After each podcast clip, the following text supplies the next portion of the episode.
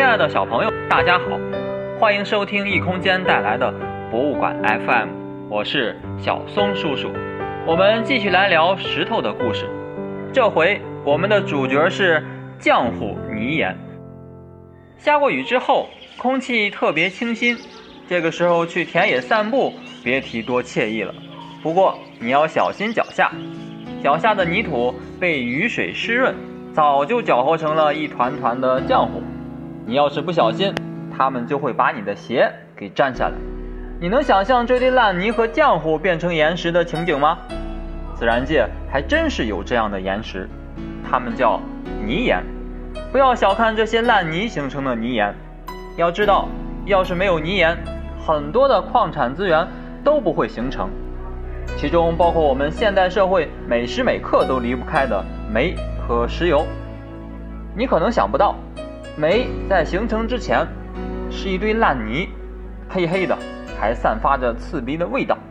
沼泽地中就有很多的这样的烂泥，这种黑黑的，就是生活在沼泽中的一些生物的碎片，包括很多的植物。这些烂泥随着地壳运动进入地底，经受地底的高温烘烤和周围岩石的拼命挤压，就会变成黑黑的煤炭。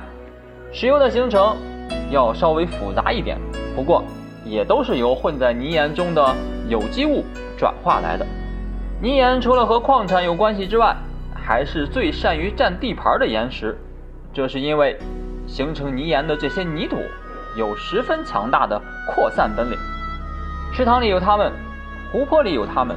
辽阔的大洋底也有它们，你是不是有点纳闷儿？为什么这些家伙的扩散本领这么大呢？就是因为，尽管他们不是什么游泳健将，却都是随波逐流的行家里手。自然界的水流都是勤劳的搬运工，泥沙就是由他们带着到处旅行。搬运工的力气有大有小，水流也是一样，水流快，力气就大，可以搬动。大一点的沙子，水流慢，力气就小，只能搬动个头小的泥土。当水流由快变慢的时候，大一点的沙子就会老老实实的沉到水底，而这些泥土还是可以随着波浪到处乱跑。这种现象在河流的入海口特别明显。河流入海，流速变慢，沙子早早的就沉在海底，而这些颗粒小的泥土会飘到。很远很远的外海，他们就是靠这种办法来占领地盘的。当它们越积越厚，下面的泥土就会承受很大的压力，慢慢的就变成了坚硬的岩石，也就是泥岩。土的颗粒很小，和水搅和在一起形成泥巴，摸起来黏黏的、滑滑的，没有沙子那种滑手的感觉。摸一下泥岩，手感也是滑滑的。一般情况下。泥岩的颜色比较深，有发黑的，有发红的，这是由于泥岩本身的成分决定的。